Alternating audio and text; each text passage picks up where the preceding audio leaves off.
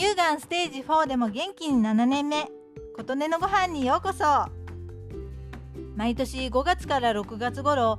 黄砂や PM2.5 に反応しているんだと思われるアレルギーで目が痒くなったり鼻水に悩まされたりするのですが愛媛に来てからここのところ結構反応が強く出ていて違う草とかのアレルギーなのかななどと思ったりしています。以前どこかでアレルギーには赤じそがいいと聞いたことがあり YouTube の関口彩子のウェルネスキッチンさんで見た赤じそ酢を作ってみました。こちらのチャンネルは体に良さそうなものをたくさん紹介されていて最近よく見ています。私は料理に酢をよく使うのですがこの赤じそ酢は砂糖も塩も使わず赤じそと酢のみで作られていて酢として使えるとのことなので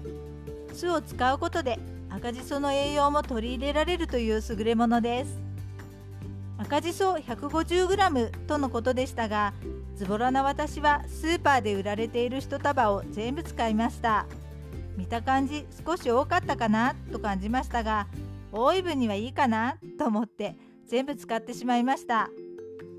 500cc の沸騰したお湯によく洗ったしそを入れて5分間煮出します。ざるでこしてその汁が 100cc 程度になるまでまた煮詰めます。煮詰めることで日持ちが良くなるそうです。煮詰めた汁にリンゴ酢1本分 500ml を入れました。お酢はどんなお酢でも良いそうです。冷蔵庫で半年ほど持つらしいです。鮮やかな赤い赤じそ酢が出来上がりました。これを常備することで来年のアレルギーが軽くなるといいなと思いますが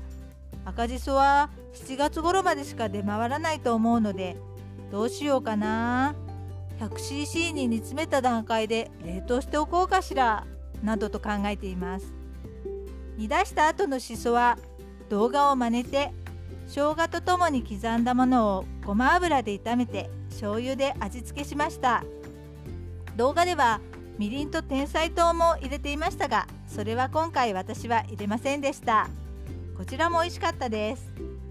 これから赤じその出回る時期なので